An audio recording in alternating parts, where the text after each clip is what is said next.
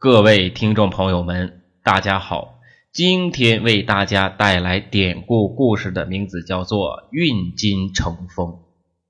在战国时期，有两位著名的思想家庄周和惠施，他们呐都是非常要好的朋友，但是两个人也会因为一些事情而辩论的面红耳赤。后来惠施去世了。庄周来到惠施的坟前进行悼念，不禁呐感慨万千，于是便给随行的弟子讲了一个故事，说呀，在楚国的郢都有一个人，他在他的鼻尖上抹了一层薄如蝉翼的石灰啊，这石灰非常的薄，然后他对一个叫匠石的人说。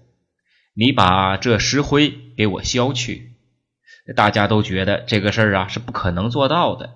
谁知将士气定神闲地举起了斧头，呼的一声便劈了下去，果然把石灰给削掉了，而鼻子却毫发无伤。而这位影人呐，也非平凡之辈，他站在那里呀，泰然自若。眼睛啊都没有眨一下。很快，宋元军也听闻了此事，哎，他非常的好奇，于是啊就派人找到了那个呃将士，啊对他说呀：“我听说你在郢都啊削石灰的一个事情，哎，非常厉害，哎，你可以给我再表演一遍吗？”将士听后便回答说：“我可以为你表演啊。”但是啊，那位郢都的人啊，却已经不在人世了。如今啊，再也没有人敢让我削了。庄周讲完了这个故事，然后啊，感叹的说呀：“自从惠施去世了，我也呀，再也找不到能够与我争辩的人了。”那好了，那这个故事便是运金成风的。故事形容手法娴熟、技艺超群，或者又形容才能卓越的人。